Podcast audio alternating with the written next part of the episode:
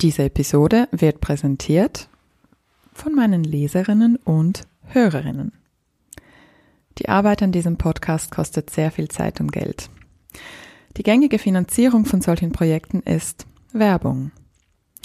Ich fühle mich aber recht unwohl mit dem Einsprechen von Werbung und euch dabei irgendwelche Dinge anzudrehen, die ihr im Grunde nicht wirklich braucht.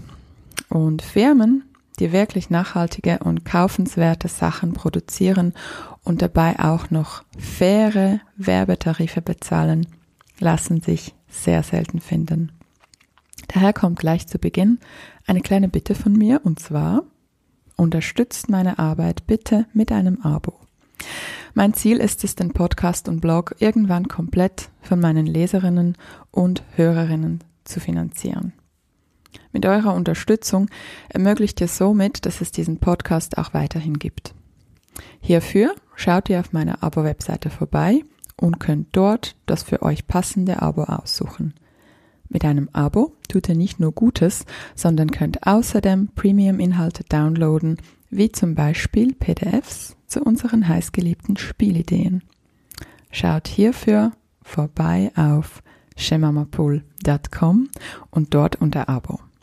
Die URL findet ihr in den Show Notes.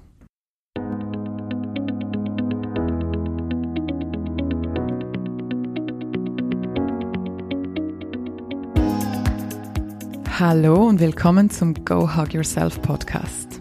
Ich bin Ellen Giro, lebe in Zürich und bin Mutter von zwei unfassbar tollen Kindern, die viel zu schnell groß werden. Ich bin außerdem Sozialwissenschaftlerin und Journalistin. In diesem Podcast stelle ich Fragen, höre zu und versuche gemeinsam mit euch herauszufinden, wie das geht, sich selbst zu umarmen. Ich möchte verstehen, wie das mit der berühmten Selbstfürsorge und erfüllte Muttersein in unserer Zeit wirklich funktioniert und wie wir mit Erziehung die Welt verändern können. Schön bist du heute dabei. Los geht's! Meine heutige Gästin ist Dania Schifftan. Sie ist Psychotherapeutin, Sexologin, Bestseller-Autorin und zweifache Mutter aus Zürich. Herzlich willkommen, liebe Dania. Schön, dass du da bist. Hallo, vielen Dank für die Einladung. Ich freue mich ganz sehr. Gleichfalls. Ich möchte heute über das Thema guter Sex trotz Arbeit und Elternsein reden, so grob gefasst. Und ich habe nach dem Lesen deiner beiden Bücher, ich zeige sie da schnell im Screen, da blieb mir vor allem folgender Gedanke, den ich dir auch per Mail geschrieben habe. Und zwar, dass wenn wir, wenn Frauen lernen, guten Sex zu haben, wird unsere Welt eine bessere. Weil du beschreibst in deinem Buch auch, dass du in deinem Psychologiestudium überzeugt warst, dass Sex und die Psyche zusammenhängen und gut sind für unsere Gesundheit. Wie siehst du das heute? Also ich musste eben gerade lachen, weil mein Morgen hat genauso unser Thema voll eingeläutet mit alle waren zu spät, ein Kind erbricht sich noch, äh, der Babysitter ist abgesprungen und also so das pure Leben, wie wir es alle kennen und daneben, huch, da gibt's noch einen Partner, einen Mann, ähm, eigentlich null Zeit für gar nichts, aber man könnte sich jetzt ja trotzdem noch die Zeit nehmen zum Küssen, um sich wirklich zu umarmen und nicht einfach nur so aus der Türe zu fliehen. Und das war so eine schöne, wie soll ich sagen, so ein, ein aufgelegter Scherz eigentlich, wie wir ihn alle kennen, wo wir merken, wir können beide Wege gehen, entweder uns unseren Partnern zuwenden oder zu sagen, nee, das hat jetzt nicht auch noch Platz. Mhm. Da reicht jetzt die Energie, Zeit und Muße einfach nicht mehr. Also das heißt, ich glaube immer, noch beziehungsweise mehr denn je daran, weil es so viel Leben rundherum gibt. Hm. Und ich glaube gerade insbesondere die mentale Gesundheit von Frauen, auch eben im Kontext ähm, vom weiblichen Orgasmus, der ja viel zu wenig erforscht wurde und auch stark tabuisiert wird. Ähm, daher ein kleiner Fangirl-Moment und ein riesen, riesengroßer Dank für deine Bücher. Ich werde versuchen, in diesem Podcast nicht allzu persönlich zu werden. Ähm, ich spreche sehr oft von einer guten Freundin oder einem guten Freund. Und damit sind, ähm, sind meine Nachbarn gemeint, sind meine Verwandten gemeint, sind meine tatsächlichen Freundinnen gemeint oder auch Leserinnen, die auf bisherige ähm, Arbeit mir geschrieben haben. Und manchmal bin damit auch ich gemeint. Ich möchte das einfach wie ein bisschen abgrenzen. Aber etwas muss ich sagen, ähm, sowohl ich als auch mein Mann sind sehr dankbar für diese Danke. ich freue mich sehr weil ganz häufig ist es halt doch so, dass Frauen ganz viele Ideen haben, sie wissen, wie es zu laufen hat. Ähm, sie legen dann auch ihren Partnern Bücher etc. hin und ähm, haben eigentlich eher so im Sinn, den anderen zu flicken und wieder ganz und heile zu machen. Dann ist ja dann schon alles gut. Und spaßig wird es dann, wenn beide die Verantwortung übernehmen und sagen, nee, es liegt an mir und an dir, aber eben auch an mir. Und das Coole ist beim Sex, beziehungsweise genau bei dieser Art vom Sexo Corporell, den ich auch in den Büchern so beschreibe, ich kann tatsächlich ziemlich alles verändern. Es ist kaum was gegeben in der Sexualität und ist darum viel größer wie Sex und es hat wahnsinnig viel mit Persönlichkeitsentwicklung zu tun. Hochspannend. Ich würde mit diesem Buch heute vor allem arbeiten und Du beschreibst ja da so typische Cases von, von Fällen, die zu dir in die Praxis kommen. Unter anderem die Charlotte. Und die Charlotte hat nach der Geburt keine Lust mehr auf Sex. Und gleichzeitig findet sie Sex aber schon noch wichtig. Und ich würde jetzt im ersten Teil unseres Gespräches über die Gründe für diese Lustlosigkeit nach der Geburt, die sich ja oft auch auf viele Jahre hinausdehnt, also nicht nur im Wochenbett bleibt, sondern so sich etabliert. Und zum Schluss, wenn wir dann noch die Zeit haben, gerne die Lösungen diskutieren. Somit zu Beginn. Warum hat Charlotte und mit dir ganz viele weitere Charlottes nach der Geburt keinen Bock auf Sex? Ja, das ist ja irgendwie so spannend, weil in den allermeisten Gesprächen höre ich dann so raus, ja, es ist halt einfach so. Das ist normal. Und ich staune immer wieder, dass man vor allem diese Frauen hört, die sagen, ja, das ist normal. Und es gibt ganz wenige, die dann sagen, na ja, ist vielleicht schon normal, aber finde ich trotzdem nicht cool. Oder die einen sagen dann, ja, ist normal für eine gewisse Zeit, aber dann nicht mehr normal. Also vielleicht so ein bisschen die, ähm, die Gründe, was ich höre und was ich aber dazu denke. Also mhm. zum Beispiel höre ich immer wieder, es ist halt so viel los und mein Körper wird die ganze Zeit angetatscht. Ich fühle mich vielleicht auch in meinem Körper noch nicht wieder zu Hause. Er hat sich verändert von der Form. An der Brust hängt etwas oder eben die ganze Zeit sonst am Körper. Ich kann nicht auch noch Sex bieten. Und, und ich habe halt überhaupt keine Lust darauf. Und dann kommen meine Gedanken dazu, die dann sind, hm, ist doch schon mal interessant, Sex bieten. Also das heißt, das sind häufig Frauen, die den Sex als beziehungskreierend nehmen, sich nahe fühlen wollen mit dem Partner, sich verbunden fühlen wollen. Und das ist zum Beispiel sehr logisch, wenn das gedeckt ist durchs Kind, weil das ja die ganze Zeit so intim und nah ist, dann bleibt da ja tatsächlich wenig übrig oder man ist eigentlich sogar übersättigt. Das ist so das eine, weil dann geht es eben gar nicht ums quasi unten, also ums Genital, sondern es geht ums Herz. Also das heißt, in meinem Kopf unterscheide ich da schon, welche Bedürfnisse gehen übers Herz und welche gehen übers Genital. Das zweite ist Lust. Was ist diese ominöse Lust? Lust ist Definition Vorfreude. Vorfreude darauf, was kommt. Und das muss man erstmal wissen, weil für mich war das echt ein Eye-Opener, also ein Augenöffner, dass das so die Definition ist, weil in meinem Kopf geht dann ab, äh, hast du Lust auf Pizza? Und dann macht mein Kopf ganz viele Pizzas, Pizzen, Pizzen. Und ich überlege mir, ah, gute Pizza, gute Pizza, gute Pizza, ah, blöde Pizza, zu viel Käse, ah, guter Boden, etc. Also für mich ist eine gute Pizza dünner Boden, aber viel Teig, hm. wenig Käse, viel Zeugs sonst drauf. So. Das ist für mich gut. Ich weiß nicht, für dich ist vielleicht gute Pizza jetzt automatisch was anderes. Ähm, magst du sagen, hast du ein Pizzabild im Kopf? Hm. Ich habe diese ähm, Mascarpone Rucola, aber der dünne, dünne Teig ist wunderbar. Und noch Kirschtomaten. Wow, siehst du, total spannend. In deinem Kopf macht es automatisch was anderes wie bei mir. Ähm, und trotzdem sprechen wir vom Gleichen. Aber dein Kopf geht jetzt die Erinnerung zurück und geht gucken, was ist da. Und jetzt machen wir das Gleiche aber auch mit dem Sex. In dem Moment, wo wir denken, ah, jetzt Sex, dann geht ab, automatisch in unserem Kopf so die Erinnerungsliste durch, wann war es gut, wie war es gut, was hat geholfen, dass es gut war, etc.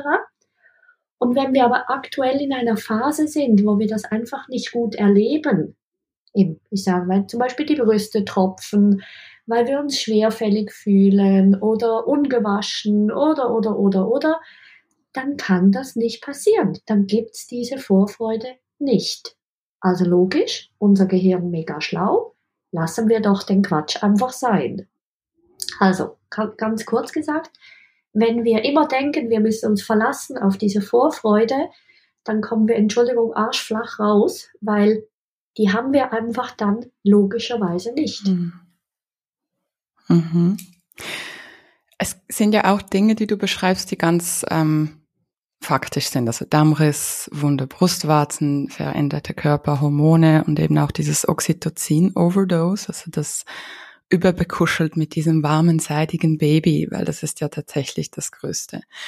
Was ich aber sehr spannend auch finde, ist das Wort bieten, dass man Sex mhm. bieten muss.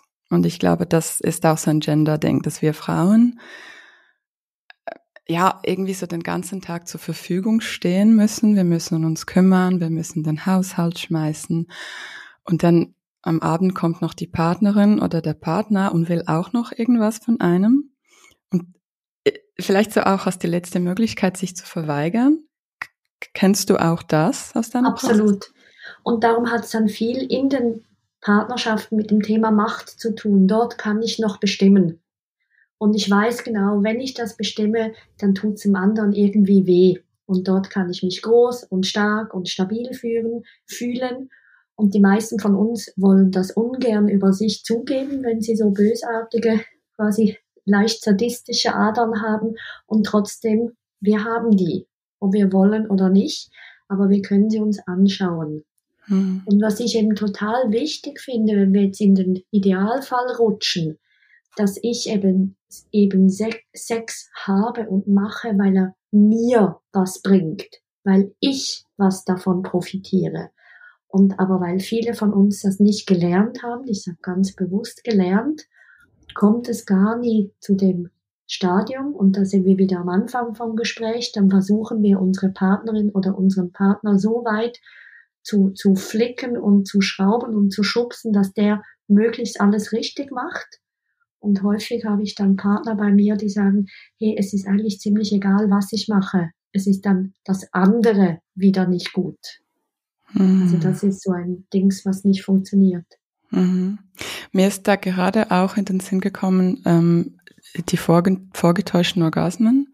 Ist das auch so ein Machtkontrollmittel, um den Partner, die Partnerin zu steuern?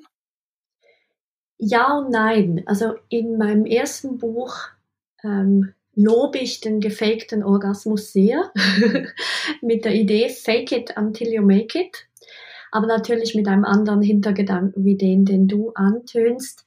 Und zwar mit dem Hintergedanken, wenn ich wirklich mich so weit in einen Orgasmus reinsteuern kann, dass ich mir den wirklich vorstellen kann, fühlen kann, mich so quasi nahezu tatsächlich da bin, dann ist es ein total gutes Übungsfeld. Also das ist das, das gleiche wie ich sage jetzt, wir haben einen Vortrag, ich habe zwar total Schiss, aber ich stelle mich super selbstbewusst auf diese Bühne rauf und irgendwann merke ich nämlich, hey, es fühlt sich tatsächlich gut an.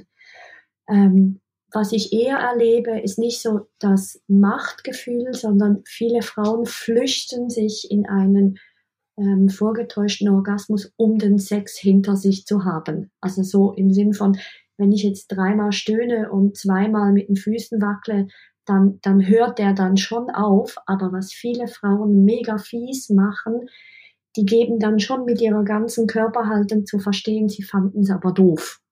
Also Frauen können dort sehr manipulativ sein und äh, also Männer auch, aber mhm. Jetzt mal der Fokus auf die Frauen können auch sehr manipulativ sein, dass der andere ja nicht genießt und ja sich bewusst ist, dass das jetzt also so hm, halb okay war.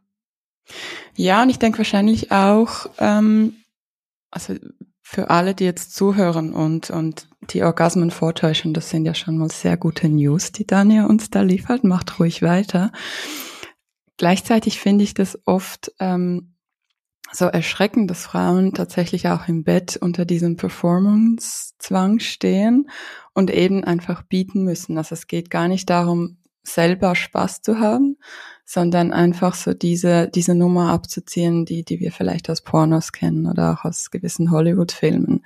Genau. Mit dem Male Gaze, mit der Kamera, die auf die Frauen gerichtet ist, die kommen und viele Frauen können ja nicht vaginal kommen, also eben G-Punkt, das beschreibst du ja in deinem ersten Buch so schön.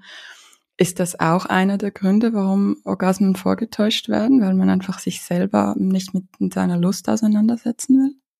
Also hauptsächlich. Es ist ja tatsächlich so, die Kurzfassung des ersten Buches ist die, dass die meisten Frauen ihr Genital so entdeckt haben, dass der Klitoriskopf erregbar ist und sie können, wenn sie Selbstbefriedigung machen, auf eine ganz bestimmte Art diesen Klitoriskopf, vielleicht auch noch die Labien, also die, was andere nennen die Schamlippen, aber ich finde das immer so schade, weil es nichts ist zum sich schämen, darum die Lippen, äh, haben gelernt, dort irgendwie herum zu manipulieren und dann zu einem Orgasmus zu kommen. Aber die meisten haben ihre Vagina, also das, was im Körper ist, die Scheide, nie erweckt, nie mit dem Gehirn verbunden, nie mit dem Thema Erregung verbunden und erwarten aber von sich, dass sie dann im Geschlechtsverkehr da irgendwie ein Feuerwerk erleben. Das kann nicht funktionieren. Wenn ich dort nicht übe, dann kann ich nichts empfinden oder wenig. Und gleichzeitig wissen die Frauen das nicht und denken, mit ihnen ist etwas falsch, so. Und denken dann, wenn dann der, der Partner, gehen wir mal von einem männlichen Partner aus, ähm, wenn der dann sagt, naja, alle anderen sind gekommen, mit dir stimmt etwas nicht, dass sie das tatsächlich selbst glaubt und dann denkt, aha, normal ist aber, dass man vaginal kommen kann. Ah ja gut, dann, dann tue ich halt als ob und dann gehen wir aber wieder zum Thema Lust. Logischerweise habe ich darauf keine Lust, weil das macht ja dann keinen Spaß und ist anstrengend und klaut mir nochmal eine Runde Schlaf. Hm. Spannend. Äh, in, in, deinem ersten Buch beschreibst du ja auch diese, diese Zehn-Schritte-Methode, um, um diesen vaginalen Höhepunkt zu üben. Höchst empfehlenswert. Wir würden heute aber nicht uns dem Thema widmen. Da könnte man auch eine ganze Episode widmen, sondern eben der, der Lust von Müttern und auch Vätern, aber vor allem von Müttern. Ähm, ich habe noch diesen Gedanken, dass die Sexualität wird Müttern auch irgendwie abgesprochen, sobald man schwanger wird. Kannst ja. du dazu was sagen? Ja, es ist immer noch so, dass das heilige Hure-Prinzip oder so das quasi die trächtige Kuh quasi, die ist dann so heilig und in Indien und so, also so im Sinn von, das ist ja anbetungswürdig und Fruchtbarkeit und ne, ne, ne. Aber es ist auf jeden Fall nicht sexy, geschweige denn, wenn sie, ich sag's jetzt despektierlich, geworfen hat, dann ist sie ja auch noch irgendwie unhübsch und so weiter. Also es ist irgendwie so die Idee, dass man Mütter auch die ganze Zeit beurteilen muss über ihre körperlichen Veränderungen, ist ja irgendwie absurd. Ähm, aber genau all das, das, das macht halt von der, so, von, von der Gesellschaft her so den Eindruck, ah, man ist dann in einer neuen Welt, man ist dann kinderorientiert mhm. ähm, und alles andere ist eigentlich im, existiert schon gar nicht. Das Problem beginnt ja schon viel früher. Generell wird ja Frauen sozusagen die Sexualität abgesprochen. Also sie haben Freude zu haben an Sex, wenn es gefordert ist, aber dass sie eine eigene Lust, einen eigenen Trieb, ein eigenes Bedürfnis haben, da habe ich tatsächlich ganz viele Frauen in der Praxis, die das haben, aber sich schuldig fühlen deswegen, weil sie denken, mhm. es ist falsch. Mhm.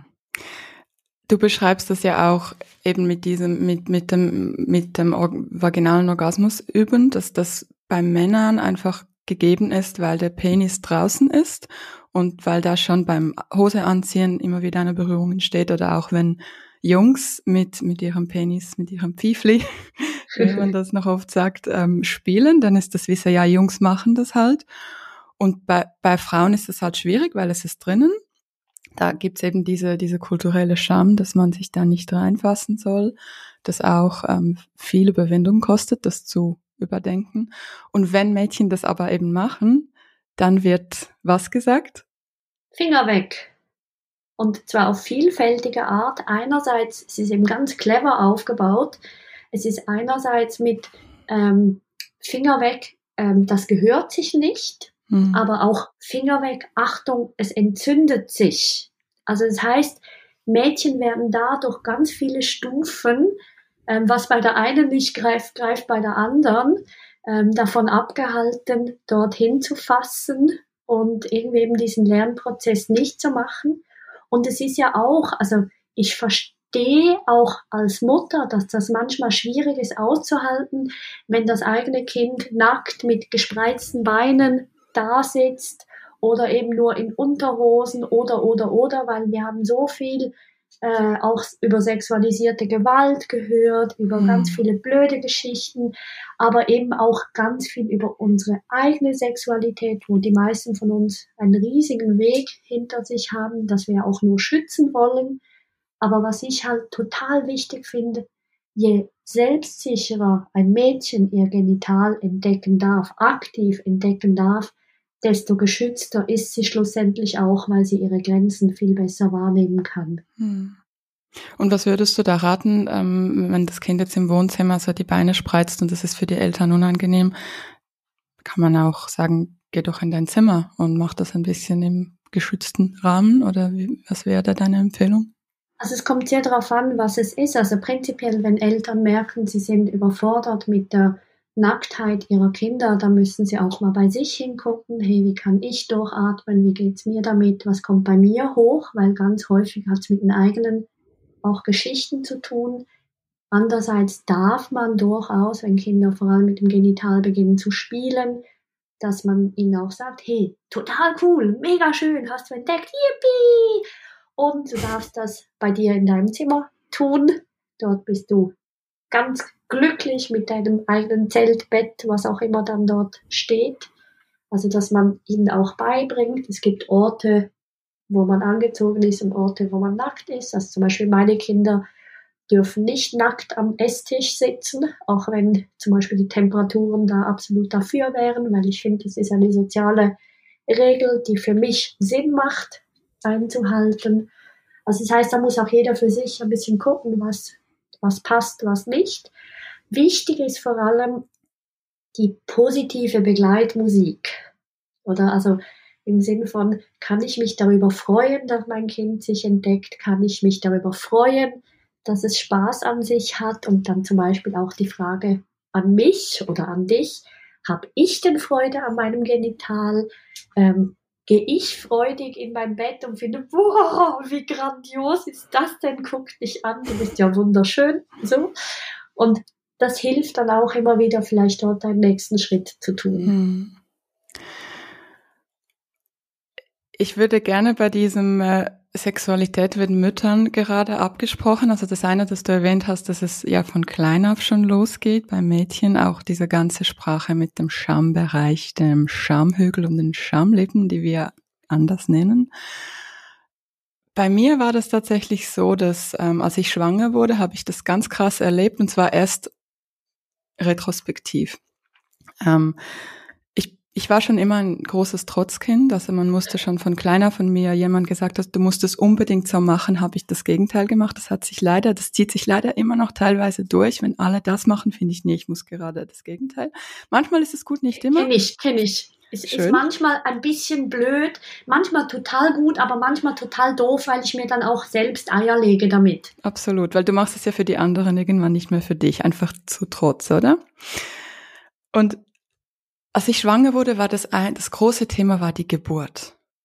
Da haben alle mitgeredet und meine große Frage war dann tatsächlich, wie es um den Sex steht, weil das mir total wichtig war.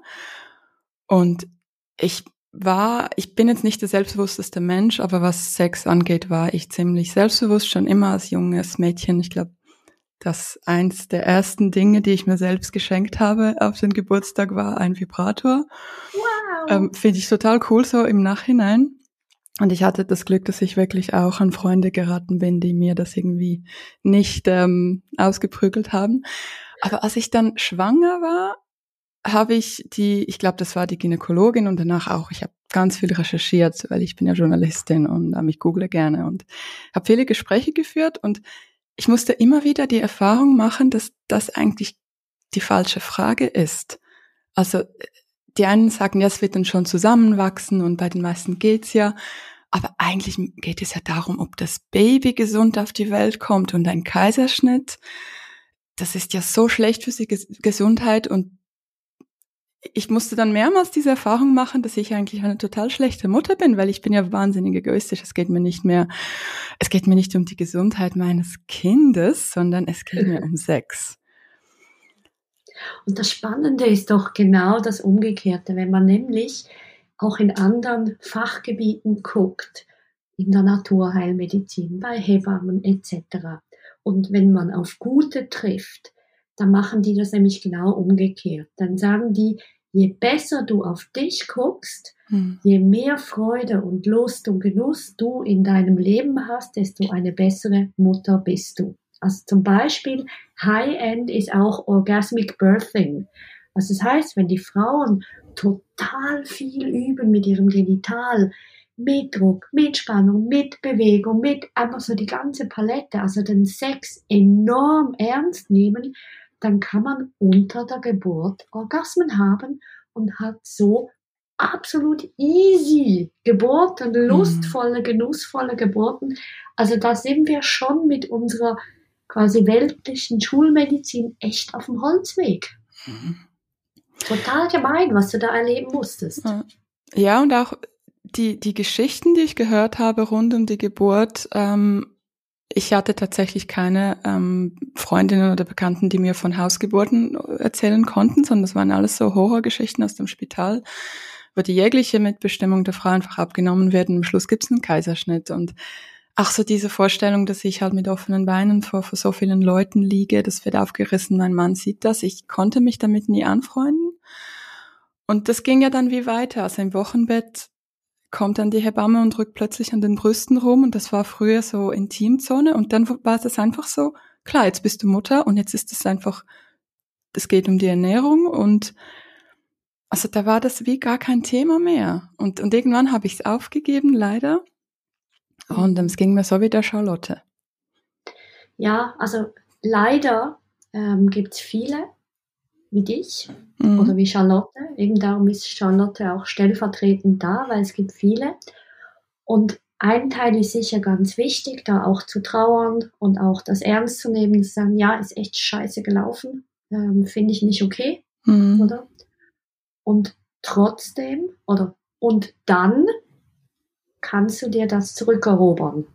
Oder du kannst daran arbeiten, du kannst dir das holen, du kannst das wieder haben egal wie viel Schlimmes passiert ist, ähm, es ist einfach ein Weg, es ist anstrengend und da kommen wir wieder am Anfang. Sexualität ist gelernt. Das fällt eigentlich einfach so in den Schoß und man, man braucht viele Millionen, also man sagt ungefähr pro Körperstelle 10.000 Wiederholungen, dass das neu integriert ist im Körper. Das heißt, das ist dann doch sehr eine große Aufgabe, sich dem zu widmen. Und dann flüchten sich halt auch viele Frauen so in das rein, naja gut, so wichtig ist das ja auch nicht. Und da sind wir wieder bei meinem Buch, bei dem Violetten, Keep It Coming, wo es eben darum geht, doch, es ist wichtig und ich habe eine Verantwortung für mich und für meine Beziehungen, das auch ernst zu nehmen, weil ich habe es in der Hand. Ich kann nicht mein Leben lang herum laufen und sagen, wegen dir ist meine Sexualität mhm. blöd, wegen dir ist meine Sexualität blöd und wegen dir, sondern ja, ihr wart alle doof, will ich nicht mehr leben, aber ich kann was tun, wirklich mhm. sehr selbstbestimmt und dann merkt man vielleicht, ach Mist, ich habe noch diesen Polizisten im Kopf oder jeden, jede Stimme und so. Und trotzdem kriege ich das hin. Und das finde ich dann eben total mutig. Hm. Warum ist denn Sexualität so wichtig? Also es ist ja wie ein bisschen, man muss sich dem Projekt bewusst widmen. Du, du beschreibst es, wie wenn ich eine Sprache lerne, dann muss ich auch jeden Tag 20 Minuten ran, mich ransetzen und wiederholen. Dasselbe ist ja mit, mit diesen Orgasmen. Also wenn ich mir zum Ziel gesetzt habe, ich will gleichzeitig mit meinem Partner kommen, dann muss ich üben, dann muss ich eben diese Berührungen, diese 10.000 Berührungen warum soll man die Mühe auf sich nehmen und nicht einfach sagen, ach komm, das ist jetzt alles gut und äh, Sex nicht so wichtig? Naja, das ist eine gute Frage. Ähm, müssen muss man schon mal gar nichts. Und sollen gibt's auch nicht. Ich argumentiere gern von der anderen Seite. Es ist eine Chance und Sex kann eine Ressource werden. Also Sex ist nicht Sex. Sex ist alles Mögliche. Das ist Fantasien. Das ist Selbstbefriedigung. Das ist Intimität mit dem Partner. Das ist wirklich Geschlechtsverkehr. die meisten sagen, Sex und Geschlechtsverkehr ist das gleiche. Also es ist alles Mögliche. Wie ich am Anfang gesagt habe, es hat viel mit Persönlichkeit zu tun und mit Autonomie. Also das heißt, ähm, ich kann natürlich total selbstbestimmt sagen, das Thema ist für mich durch, ich will das nicht. Das ist absolut okay. Was das Fiese am Erregungsreflex ist, ist, der kommt immer wieder. Also fast alle Menschen, es gibt ein paar wenige, die kennen das Gefühl gar nicht, aber fast alle Menschen kennen so das Gefühl, ah, es passiert was. Das ist wie so ein Schlaf, Schlaf, Hunger etc. Das kommt immer wieder. Das heißt, die meisten können es nicht komplett aus dem Leben ausschalten.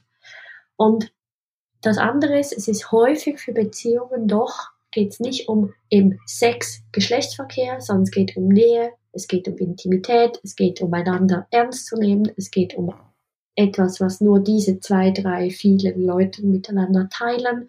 Also das heißt, es kommt sowieso immer wieder. Und wenn es eh immer wieder kommt, dann finde ich halt toll, wenn ich das positiv erleben kann. Also wenn ich sagen kann, hey, und ich kann mir das wählen, ich kann es nicht einfach überleben. Und darum, das Tolle ist, wenn man sich dem wirklich widmet, kann es eine Ressource werden, die mir hilft, wenn ich mega gestresst bin, mega wütend, mega traurig, aber auch wenn ich mega fröhlich, mega glücklich, mega, also für die ganze mhm. Emotionspalette. Ja, und ich finde es eben auch so bestärkend, dass du, dass deine Message, und wahrscheinlich wurde das Buch deshalb auch so ein Spiegel-Bestseller, weil du eben schreibst, fast jede Frau kann keinen einen vaginalen Orgasmus haben und und dass das wie zusammenhängt mit der Klitoris, dass das nicht dir der berühmte G-Punkt, äh, ja. ob's und und die Frage, ob es ihn überhaupt gibt und ob ich es dir überhaupt habe, du räumst mit diesen Mythen auf und du sagst doch, jede Frau kann diesen vaginalen Orgasmus haben. Es ist eine Übungssache und dann hier die zehn Schritte Anleitung. Das finde ich so wahnsinnig schön. Was ich auch noch gerne ähm, ansprechen würde, es herrscht in unserer Kultur ja dieses Bild von, von diesem immer wollenden Mann, das nicht auf alle Männer zutrifft und sehr viele unter Druck setzt und in diese dämlichen Stereotype versetzt. Zum Beispiel, wenn die Frau mehr will, dann wird sie eben gleich als irgendwie eine Vermannin ähm, dargestellt.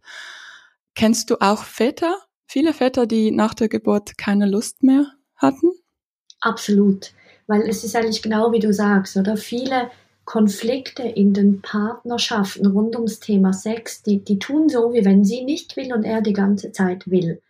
Und das Spannende ist bei mir schon, wenn die Frau dann an sich arbeitet und mehr will, dann kommen bei ihm plötzlich ganz neue Themen hervor. Eben im Sinn von, nee, das stimmt gar nicht. Aber irgendwie aus dem Konfliktthema raus gibt es einfach dann so quasi zwei Pole, die sich, die einfach so dann waren. Also ganz häufig versteckt sich dahinter eigentlich ein lustloser Mann. Aber er, quasi er tut, wie wenn er wahnsinnig will, aber auch nur so mhm. lange, bis sie eben wirklich will. So. Und ja, viele Männer sind total überfordert mit dem, dass sie Väter werden, was sie zum Beispiel unter der Geburt erlebt haben äh, oder miterlebt haben.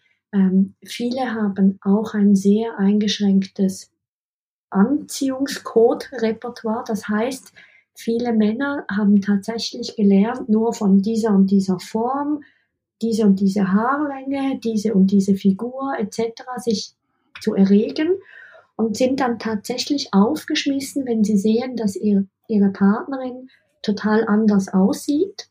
Und irgendwie, um das nicht der sagen zu müssen, flüchten sie sich in die Lustlosigkeit und ähm, ähm, oder auch selbst einfach Mühe haben mit all diesen neuen Rollen. Also sie müssen Liebhaber, also der feurige Liebhaber und der Geldbringer und der beste Freund und der beste Vater und so weiter. Also da haben schon viele Männer, Männer den Weg auch zu mir gefunden. A, wie können sie sich auch da wieder mehr auf sich selbst konzentrieren, spüren, wahrnehmen, ähm, weniger ihre Augen beurteilen lassen, also weniger diese Form, diese Falte, zu kleine Brüste, zu keine Ahnung was, sondern zu lernen, okay, ich kann das ausweiten, weil wenn man so enge Bedürfnisse hat, dann muss man die eh mit den Jahren ausweiten, weil man ja selbst auch älter wird, die Partnerin auch älter wird und so weiter. Das heißt, da können viele Männer viel, viel, viel lernen, aber auch zum Beispiel ernst genommen werden in ihren Geburtstraumata. Es gibt nämlich viele Männer, die wollen eigentlich nicht mit an die Geburt, aber müssen, weil das jetzt Usus ist und dort auch lernen zu sagen, hey, nee, das tut mir nicht gut, ich kann das nicht, ich will nicht. Also ich könnte stundenlang über die Männer reden, weil es stimmt absolut, Männer sind nicht einfach Täter und triebgesteuert und so, null. Hm. Ähm, aber auch sie dürfen lernen, dass auch sie an ihrer Sexualität arbeiten können, selbstbestimmt. Und das ist halt auch meine Hauptmessage für das zweite Buch. Also quasi mehr Egoismus, noch mehr Egoismus, am meisten Egoismus im Sinn von, je besser ich mich wahrnehme während der ganzen Sexualität, je mehr ich mir nehme, was ich brauche, spüre, rieche, schmecke, desto mehr profitiert der andere nämlich auch davon. Hm. Mhm. Bei diesem Punkt kommt mir gerade meine Dula in den Sinn. Und zwar fand ich das ganz spannend. Ich hatte ähm, einen geplanten Kaiserschnitt und ließ mich wahnsinnig von vielen beraten und begleiten. Ich habe mich wirklich fast wahnsinnig gemacht. Das war ziemliches Overthinken, weil eben das auch mit, mit meiner Identität zu tun hatte und weil ich plötzlich in diese Rollen ähm, gedrängt wurde. Und jetzt retrospektiv sehe ich, dass das wahnsinnig viel eben auch mit meiner Sexualität zu tun hatte. Und bei den Doulas ist es so, dass sie ja auch ähm, die Geburt begleiten können. Also wenn man so einen Partner hat, der eben vielleicht nicht mitgehen mag und die Frau alleine Angst hat, gibt es diese wunderbare Möglichkeit von einer Doula und die begleiten einem auch bei Kaiserschnitten. Also es ist nicht nur die natürliche Geburt eine Geburt, sondern ein Kaiserschnitt kann das ja auch sein. Also einfach eine kleine Klammerbemerkung. Weil, Darf ich was dazu sagen? Weil ich hatte beide Male auch eine Dula dabei, mhm. weil ich habe für mich ganz stark gespürt, ich will einen Mann an meiner Seite, also meinen Mann an meiner Seite, der sich frei fühlen kann, auf sich zu achten. Mhm. Ähm, und ich habe einen Mann, der ist sehr gerne bereit, äh, nicht auf sich zu gucken, sondern auf die anderen. Und ich habe gemerkt, vor dem habe ich Angst, weil je nachdem geht dann die Geburt sehr lang. Und ich hatte zwei natürliche Geburten, aber zwei sehr, sehr lange Geburten. Und ich behaupte heute noch, es war die beste Entscheidung, die ich getroffen habe, weil diese Frau war immer dabei, die war immer da. Mein Mann war dann dazwischen essen, schlafen, spazieren etc. Und ich habe mich so frei gefühlt, weil ich wusste, die ist da und er ist aber auch frei und er hat sich zuerst total gewehrt, hat gefunden, nee, kommt mir nicht ins Haus. Ich habe gesagt, das entscheidest nicht du, das entscheide ich.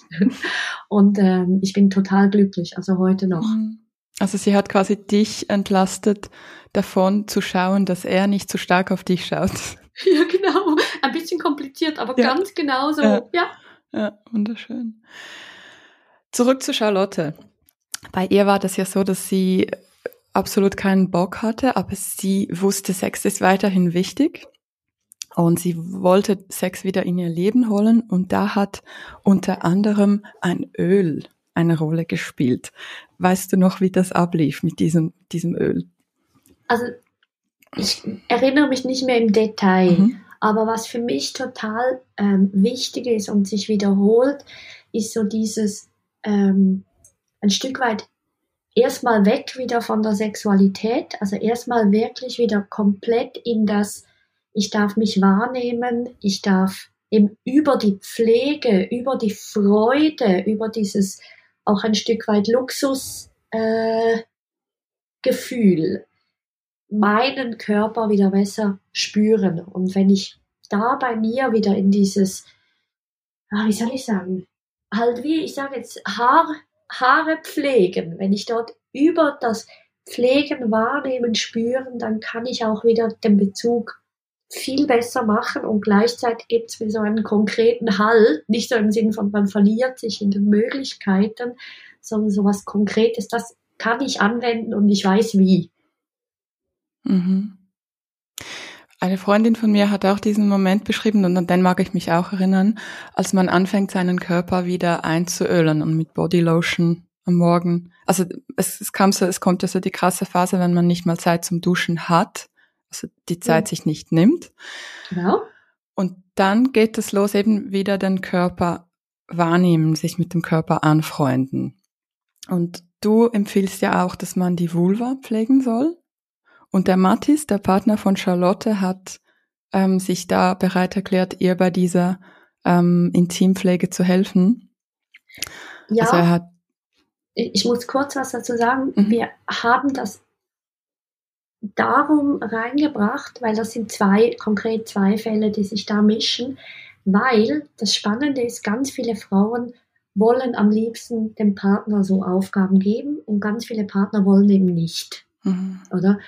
Und die Frauen sagen dann, ja, naja, wenn er nicht will, dann tue ich auch nicht. Ich finde es mega schön, wenn jetzt Mattis eben diese, beim einen, bei der einen Frau war das so, da hat der Partner das gemacht. Mhm. So.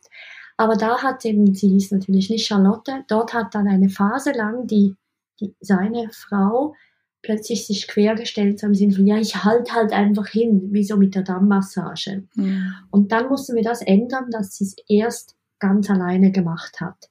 Und bei der anderen Frau war das total gelungen. Die hat das zuerst ganz lange selbst gemacht und hat dann als Add-on ihren Partner dazugenommen, als sie selber schon verstanden hat, wie viel das bringt. Mhm. Ähm, aber viele Frauen brauchen den Weg über den Partner, um überhaupt das Thema ernst zu nehmen. Sorry, jetzt war ich ein bisschen kompliziert. Ja, aber richtig. genau, es gibt kein richtig oder mhm. falsch. Mhm ähm, sondern man muss wie für sich herausfinden, welcher Weg ist für mich gut, damit ich dann das wirklich auch äh, dabei bleibe. Mhm. Mhm.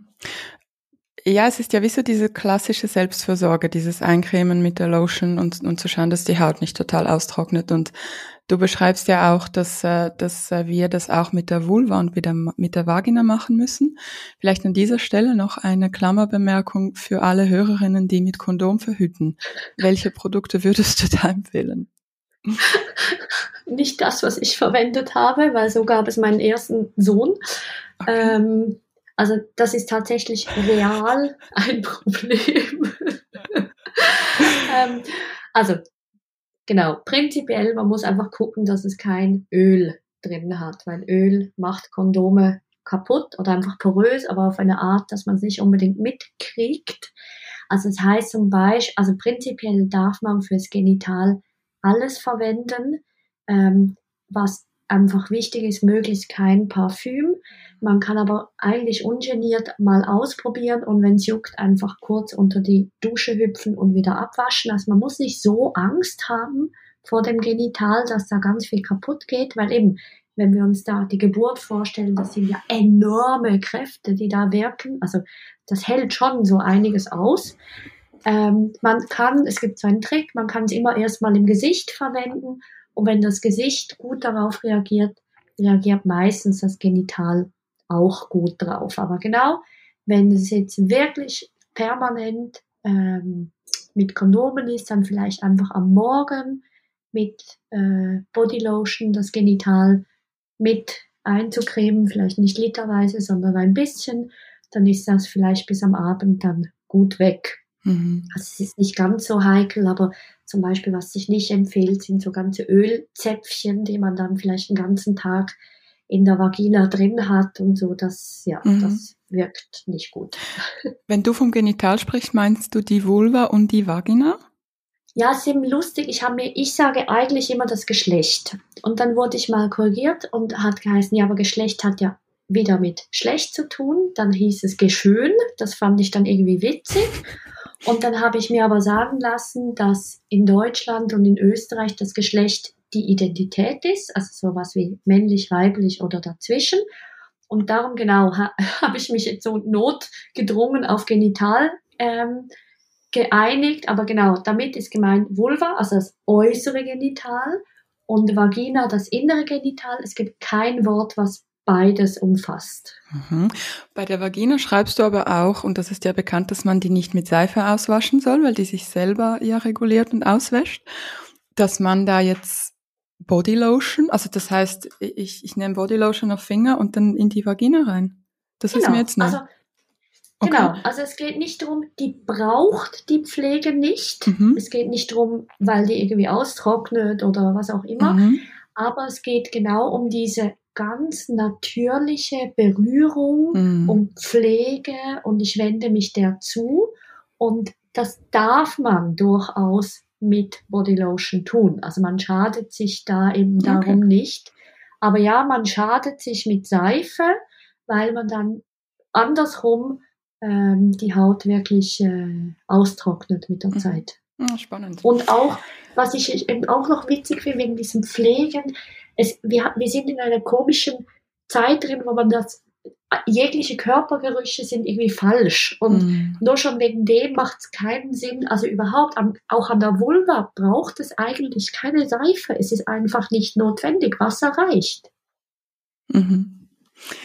Bei Charlotte, was ich auch noch bemerkenswert fand, also da hat ja der Partner eben bei dieser Vulva-Pflege mitgemacht. Und dann schreibst du, dass er sich seiner anschließenden Erektion dann selbst widmete. Also für Charlotte entstand dadurch keine Verpflichtung für Sex. Und sie konnte gleichzeitig aber auch wahrnehmen, dass ihr Partner sie nach wie vor geil findet, obwohl sie sich jetzt verändert hat. Und ich glaube, das war auch, das tat der Beziehung sehr gut. Und ich möchte bei diesem, das hast du ja auch zu Beginn des Gespräches erwähnt, dass jeder für seine eigene Lust ähm, zuständig ist, also dass man nicht den Partner verpflichten muss, du musst jetzt hinhalten, weil ich jetzt irgendwie mich befriedigen an dir will. Genau, also was ich da noch ganz wichtig finde zu sagen, bei vielen fängt nämlich das Drama schon beim Heimkommen an, dass viele Frauen dann schon strategisch den Schlabberpulli anhaben, sich wegwenden, irgendwie aus dem Weg gehen, dass, weil sie die, die Idee haben, jede Berührung, jeder Begrüßungskuss könnte missverstanden werden und könnte dann zu Sex führen müssen.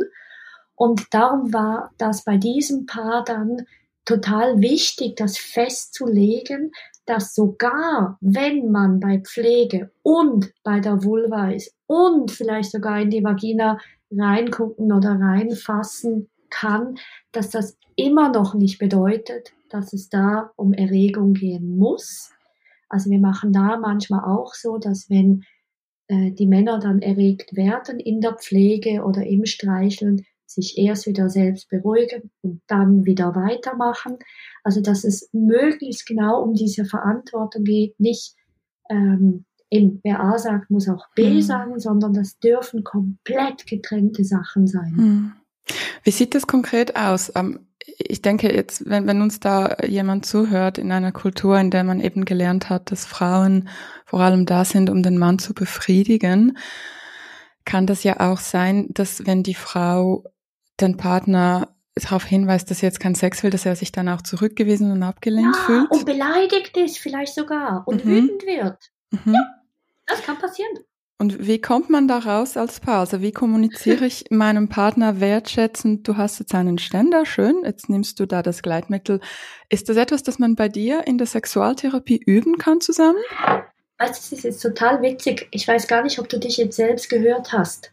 Weil was du jetzt automatisch Verantwortung übernommen hast, wie mhm. kann ich meinem Partner das wertschätzen sagen? Mhm. Warum bist du verantwortlich, dass es dem gut geht? Hm. Oder? Also, was, du, du bist ja jetzt auch ein Prototyp für alle anderen. Oder total witzig. Du redest über Selbstbestimmung. Wir reden eine Stunde lang hm. über Selbstbestimmung und quasi den Abschluss machst du, wie kann ich das tun, dass der nicht beleidigt ist? Ja, shit happens, oder? Mhm. Also, ja, vielleicht ist er beleidigt. Das kann passieren. Vielleicht ist er wütend. Das kann passieren. Scheiße nochmal, der kommt auch im Job mit Zurückweisungen zurecht. Mhm. Oder?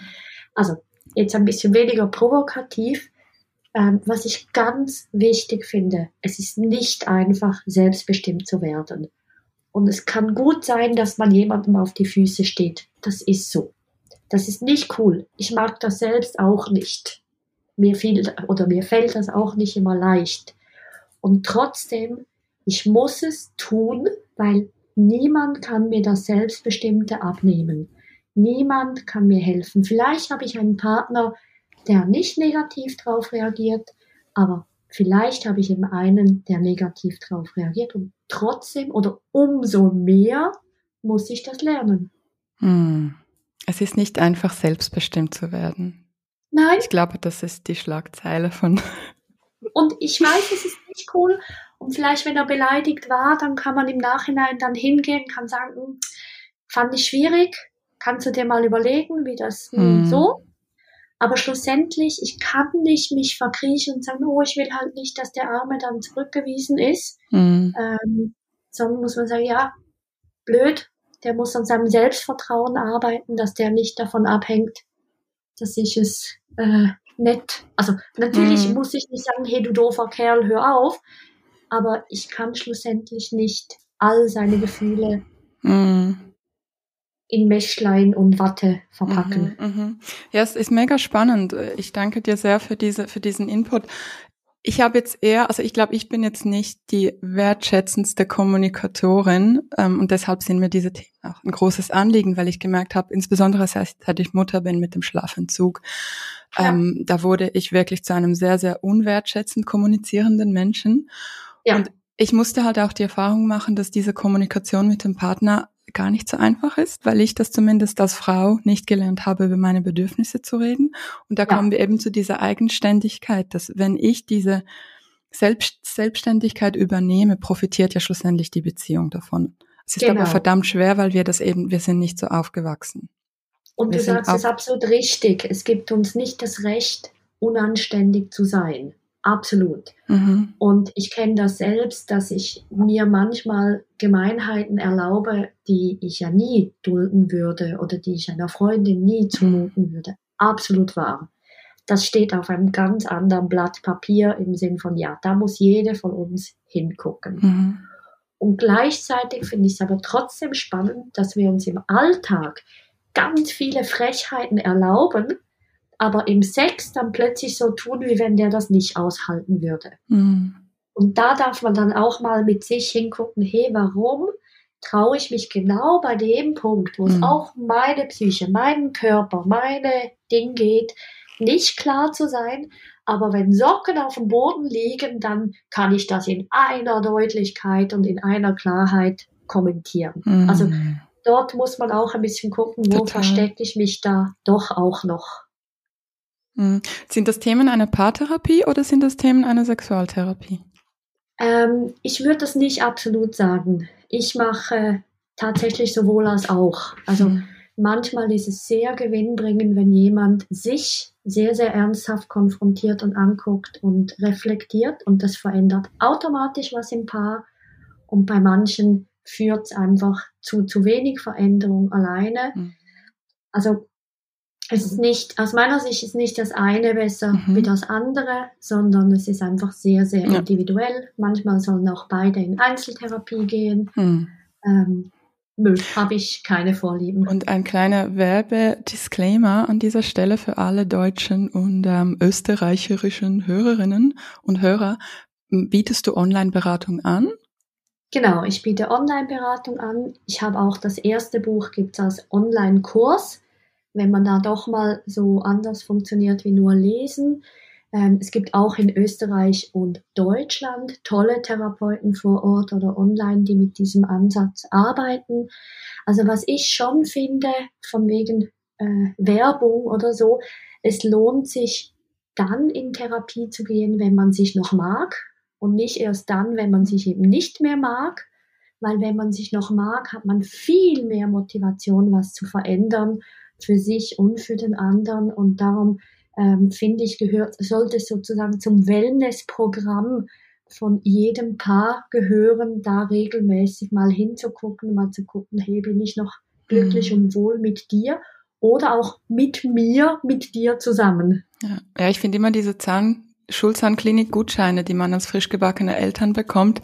Ich finde immer, warum gibt es nicht sowas für die Paartherapie? Ja. Das wäre wirklich, wird sicher ein Thema sein in der nächsten Generation. Super. Das ist bei uns einfach noch ein Tabu. Wäre ich absolut dabei. Ähm, du hast bei der Charlotte hast du so einzelne Punkte aufgeschrieben. Also einerseits eben Bodylotion, den Körper wieder spüren, dann die, die Vulva einölen und, und eincremen. Was du auch erwähnt hast, sind neue Kleider. Mhm. Und ich glaube, und, und wirklich Klamotten, in denen man sich jetzt wohlfühlt und nicht warten, bis die Pfunde weg sind, die Babypfunde. Und ich glaube, da kommen wir auch wieder zu dieser Pizza zurück. Welche Rolle spielen Kleider in Bezug auf Sex? Ähm, es spielt eben alles eine Rolle, aber eben auch Kleider, weil es geht genau um den Punkt, wie du ihn gesagt hast, mich mit mir jetzt wohlzufühlen. Immer so die Idee, ja dann, ja dann, ja dann, das kann man dann so weiterführen bis in die Pensionierung. Wenn ich dann mal pensioniert bin, dann arbeite ich dann nicht mehr. Es ist, wir haben Tendenz, so schnell zu leben und immer alles zu verschieben, dass wir uns eben schlussendlich nicht spüren. Und Kleider sind ein wichtiges Medium, uns zu spüren, uns Gutes zu tun, uns wohl zu fühlen, weil wenn etwas kneift, dann werde ich ständig erinnert, hey, da stimmt was nicht. Oder wenn etwas rutscht, oder viele Frauen sind auch nach Geburten viel zu dünn, also auch komisch für ihr eigenes Gefühl. Das heißt, gut sitzende Kleider macht, dass ich mich frei bewegen kann, dass ich mich wohlfühle, dass ich dort gut betone, wo es zu betonen gibt, gibt etc., weil das hat wieder eine Rückwirkung auf, wie fühle ich mich in mir, was mhm. unbedingt gestärkt werden muss. Mhm. Ja, und das ist ja auch ein Thema bei Müttern, dass eigentlich eine Mutter muss vor allem schauen, dass das Kind schön angezogen ist. Ja. Und ähm, läuft da selber jahrelang in Leggings rum und ähm, ja, finde finde ich auch so. Das sind so kleine Dinge, die eigentlich wahnsinnig viel beitragen, eben auch zu, zum Selbstrespekt, oder? Genau, und ich finde, man darf durchaus, obwohl man ständig schmutzig ist, man wird ja sowieso immer schmutzig, kann man ja, ob man jetzt die Leggings 100 Mal wäscht oder das schöne Kleid 100 Mal wäscht, beides ist danach vielleicht dann mal kaputt, mhm. aber man hat sich vielleicht im Kleid trotzdem etwas schöner gefunden, mhm. auch wenn man damit auf dem Spielplatz ähm, hockt, aber man fühlt mhm. sich anders. Ja, und an dieser Stelle vielleicht ein kleiner, kleines Lob an die Berufstätigkeit und an, äh, an das Büro, ja. weil das ist tatsächlich so der Ort, an dem ich mich schön anziehen kann. Und ähm, also ich war sehr lange Vollzeithausfrau und ich habe das total genossen und möchte das keine Frau absprechen, aber ich finde es tatsächlich, das hat auch was Gutes, dass man da raus kann und sich schön anziehen. Absolut. Also vielen hilft das und vielen wird es auch erst dann eben bewusst, wenn sie mhm. diese Diskrepanz wahrnehmen. Aber viele schnallen es auch sonst und können dann sagen, gut, Minimum einmal pro Tag ziehe ich mich schön an, auch wenn es nur für fünf Minuten ist oder ich gehe Kaffee trinken oder die Post holen und zwar eben nochmal zum Sagen, nicht damit die anderen mhm. mich schöner sehen, sondern weil ich mich dann schöner empfinde. Und zwar auch nicht nur wegen den Kleidern, sondern weil ich mir die Mühe genommen habe, meine Haare zu bürsten, mhm. vielleicht zwei Minuten mein Gesicht zu waschen, ähm, eben Kleider anzulegen, etc. Also das, das Bewusstsein mhm. ändert dann was in der Wahrnehmung. Und selber in, eben in diesen Groove zu kommen oder nicht erwarten ja. müssen, dass er was in mir auslöst, sondern eben die genau. Verantwortung übernehmen. Du beschreibst ja noch Punkte wie, also für alle, die jetzt einfach das wahnsinnig spannend finden, Beckenbodentraining, sich dem Partner annähern und Druck raus. Und das ist alles in diesem Kapitel ähm, schön strukturiert beschrieben. Ich finde, das Buch eignet sich auch wirklich für Stilldemente oh, und ja. schlafentzogene Väter, weil es ist sehr einfach, sehr geschrieben und doch sehr, sehr inhaltlich und dann aber eben auch so strukturiert mit diesen Cases. Wir sind jetzt langsam schon am Ende und deshalb würde ich die anderen Punkte jetzt nicht mehr im Detail besprechen. Ich habe noch das Thema obwohl Sex. Also, dass man, dass man den Sex, obwohl man müde ist, obwohl man früh raus muss und obwohl die To-Do-Liste stresst, vielleicht auch wenn der Partner seinen Mental Load Anteil nicht gemacht hat, dass man mhm. sich dann trotzdem dazu entschließt, Sex zu haben, einfach um ihn zu haben. Was sagst du dazu? Ja. Also da sind wir eigentlich wieder wirklich am Anfang von unserem Gespräch, wo ich kurz erzählt habe, wie mein Morgen schon mal war, mhm. weil um das geht's eigentlich. Wenn ich lerne, dass ich vom Sex profitieren kann, weil mein Körper mir dann ganz viel gutes Feedback gibt, schlussendlich. Mhm. Das braucht ganz viel Übung, um dahin zu kommen. Dann lerne ich, dass es eine Ressource ist. Dann lerne ich, dass es wie ein kurzes Gespräch mit der besten Freundin ist oder wie eine Badewanne oder ein Shopping-Trip oder was auch immer, dann kann ich das einfach so aus der Schublade rausnehmen mhm. quasi. Und ähm, man merkt dann, je mehr man das übt und praktiziert, dass man innerhalb Minuten in so eine Art Glocke reinkommen kann, wo man dann nur noch im Spüren ist und im Wahrnehmen und die, die zum Beispiel joggen, kennen das vom Joggen, wenn sie so in diesen Flow hineinkommen, wo einfach gerade mal alles einfach läuft. Das kann man über den Sex lernen. Ich betone es auch mal, das hat man nicht einfach, das muss man üben, üben, üben, üben. Eben genau wie Joggen, mhm. wie, wie Tanzen etc. Und dann kann man eben genau weil, nicht trotz, genau weil das Leben so lebendig ist, kurz ins Zimmer verschwinden, Selbstbefriedigung, Sex, was auch immer, drei Minuten und man kommt erfrischter und erholter wieder raus. Und man stärkt sich so auch als Paar genau in schwierigen und schlechten Zeiten. Mhm. Ich finde es witzig, dass du jetzt Joggen erwähnt hast, weil ich hatte jetzt auch diesen Satz im Kopf, dass ähm, das ist bei Sport und bei Sex dasselbe. Man hat zuerst vielleicht absolut null Bock drauf und wenn man es dann gemacht hat, bereut man es in seltensten Fällen. Ja, wenn man eine gewisse Basis und Übung hat. Mhm. Und da ist immer wieder so, dass ich dann höre, ja, aber ich bin rausgefallen, ich habe das nicht mehr. Dann sage ich, ja gut, jetzt nochmal einen Monat jeden Tag, eine halbe Stunde und zack, ist wieder da. Mhm. Und das Gleiche darf im Sex eben auch sein, dass man es erst vielleicht gar nicht witzig findet oder eben so findet, nee. Mhm. Aber wenn man es eben dann doch macht, aber mhm. halt ehrlich mit sich ist, ehrlich mit seinen Grenzen mhm. und dann Stopp sagt, wenn man Stopp sagen will, oder dann eben seiner Lust nachgibt, wenn man will, dann kann das genau gleich werden. Und gleichzeitig ist es ja auch eine Balance, wenn wir auf den Gedanken zurückkommen, dass jeder für seine eigene Befriedigung zuständig ist und dass die Frauen sich eben nicht verpflichtet fühlen müssen. Ja, und dann kann man nämlich tatsächlich auch zwei Minuten Sex machen und sagen, so, mir reicht's, ich gehe jetzt mhm. wieder mhm. und nicht noch die nächsten 45 Minuten weitermachen muss, mhm. weil man den Eindruck hat, der andere braucht das. Und man kann sich eben auch von Partner hinstellen, kann sagen, du, gib mir mal deine Hand, mhm. leih mir mal deine Hand und, äh, und ohne die Idee, ich muss jetzt was zurückgeben. Also der andere kann natürlich sagen, ich leih sie dir oder ich leih sie dir nicht, meine Hand oder meine Zunge oder was auch immer. Ähm, aber wenn er das will, dann kann man da durchaus davon profitieren. Mhm. Für sich, ja. nicht für den anderen. Ich würde noch ganz kurz das Thema Fantasien ansprechen. Ein guter Freund von mir träumt während des Sex mit seinem Mann von einem anderen. Und ja. er hat seither den absolut besten Sex. Er getraut sich aber nicht darüber zu reden, weil das ist für ihn wie ein mentaler Betrug. Ja, würde Was ich ihm auch nicht empfehlen. Würdest du ihm, ihm raten?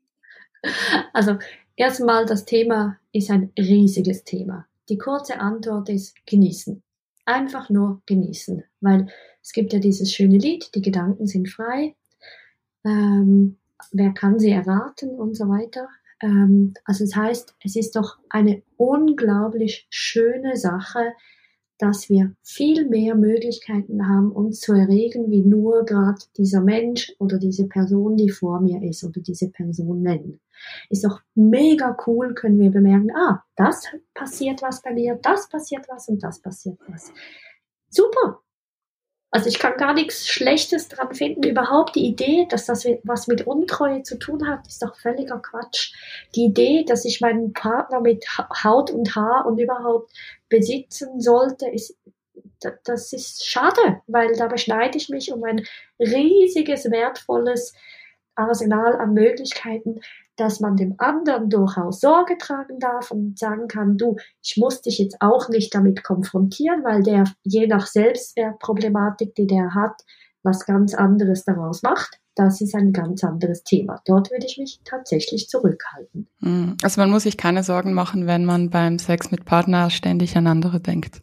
Nö, warum?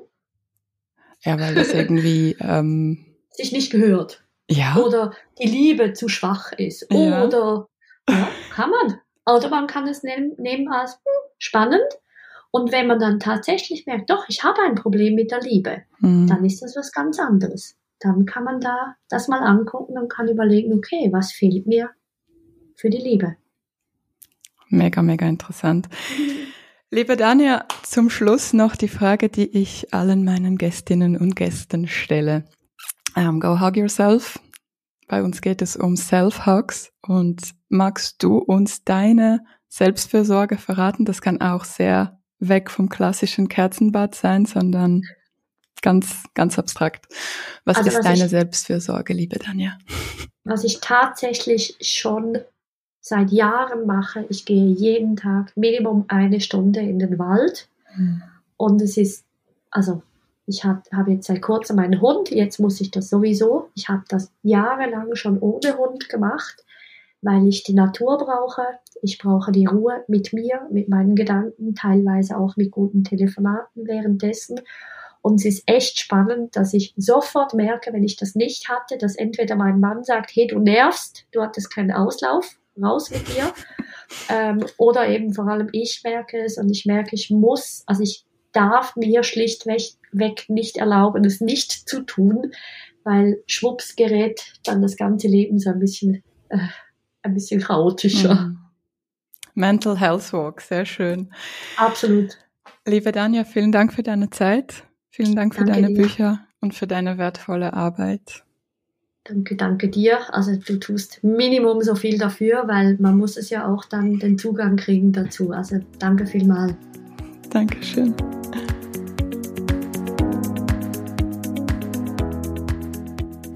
Das war es für diese Woche mit Go Hug Yourself. Ihr findet alle URLs sowie ein Transkript der heutigen Episode auf gohugyourself.com. Die URL in den Show Notes. Und jetzt ganz am Ende gibt es noch ein zweites Call to Action, wie man es in unserer Branche der digital Kreativen so sagt, und zwar folgende. Die Arbeit an diesem Podcast kostet sehr viel Zeit und Geld. Und ich fühle mich, wie ihr schon wisst, eher unwohl mit dem Einsprechen von Werbung und euch irgendwelche Dinge anzudrehen, die ihr im Grunde nicht wirklich braucht. Wenn es euch also wert ist, unterstützt meine Arbeit bitte mit einem Abo. Und wenn das schon geschehen ist, weil ich das in der Intro ja schon gesagt habe, oder falls ihr euch ein Abo gerade nicht leisten könnt, helft dem Podcast zu wachsen und teilt diese Episode mit anderen Menschen. Hierfür einfach die Podcast-URL über WhatsApp, Facebook oder E-Mail verschicken mit dem Hinweis absolute Hörempfehlung. Damit unterstützt ihr indirekt meine Arbeit und helft dem Podcast zu wachsen. Vielen Dank schon im Voraus. Das war's somit für heute. Ich wünsche euch einen schönen Tag oder je nachdem Abend. Wir hören uns bald wieder und bis dahin, go hug yourself.